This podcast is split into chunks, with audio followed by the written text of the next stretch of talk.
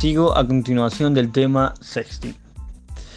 Y quiero eh, aclarar sobre un tema de un reciente estudio que halló que los adolescentes que envían y reciben mensajes de texto y fotos sexualmente explícitos son más propensos a ser sexualmente más activos que sus compañeros que no lo hacen. Y esto se debe a lo cual eh, verdaderamente no resulta para nada eh, sorprendente. Sin embargo, los nuevos hallazgos sugieren que en algunos niños el sexting ocurre primero como algo de un sexo real, informan los investigadores de la reciente edición de la revista Pediatrics. Así se expresó uno de los investigadores al intentar una explicación al intentar dar una explicación al tema. Lo que no ha estado claro en la cuestión de la gallina y el huevo, dijo el Jeff Temple, profesor de la Universidad de, de Texas, líder de la investigación. Es decir, si los jóvenes que están más cerca de tener relaciones comienzan por el sexting o de si esta práctica genera una mayor curiosidad y disposición al sexo real.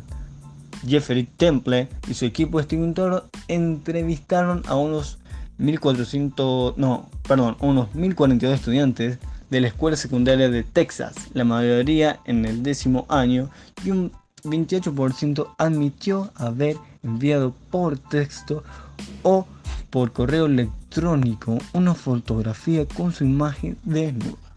Luego le dieron seguimiento y llegaron a la conclusión de que eh, lo que practican el sexting tenían un tercio más posibilidad de tener sexo real al año de haberlo hecho. Esto probablemente va a disparar algunas alarmas, expresó Jeffrey Temple. Sacarles o no el celular. Este resultado significa que esto los padres deberían quitarles el teléfono a sus hijos. No, responde el investigador.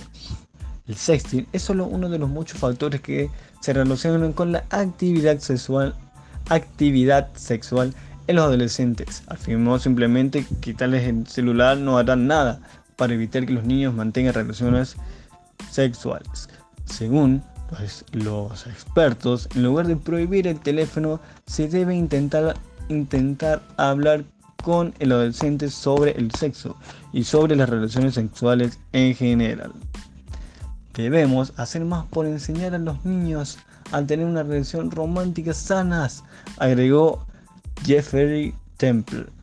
Hay muchos factores más en la vida de los adolescentes que pueden llevarlos a tener relaciones sexuales. No solo puede relacionarse este tema con tener un celular o salir con sus eh, amigos. Si encuentras a tu hijo adolescente haciendo sexting, es un buen indicador de que debe tener una conversación sobre las relaciones y el sexo seguro. Sobre el sexo seguro, dicen los expertos. Hay quienes aseguran que el sexting es muy peligroso y que ha provocado tragedias en los Estados Unidos, particularmente entre los adolescentes. El sexting es una buena oportunidad para hablar con los hijos del sexo y de las relaciones de pareja en general.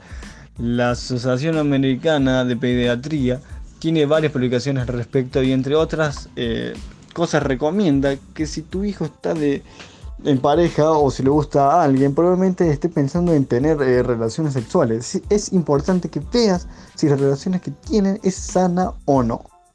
Que, este, que estés al tanto de los peligros de un embarazo no deseado, de infecciones, que los dos se, que los dos se deberían respetar mutuamente. Y que le gustaría hacer cosas juntos, pero ninguno de los dos se siente obligado a hacer eh, algo que eh, no quieren para nada. Y eh, concluyo con el tema de sexting. Esto ha sido por mi parte. Todo por mi parte.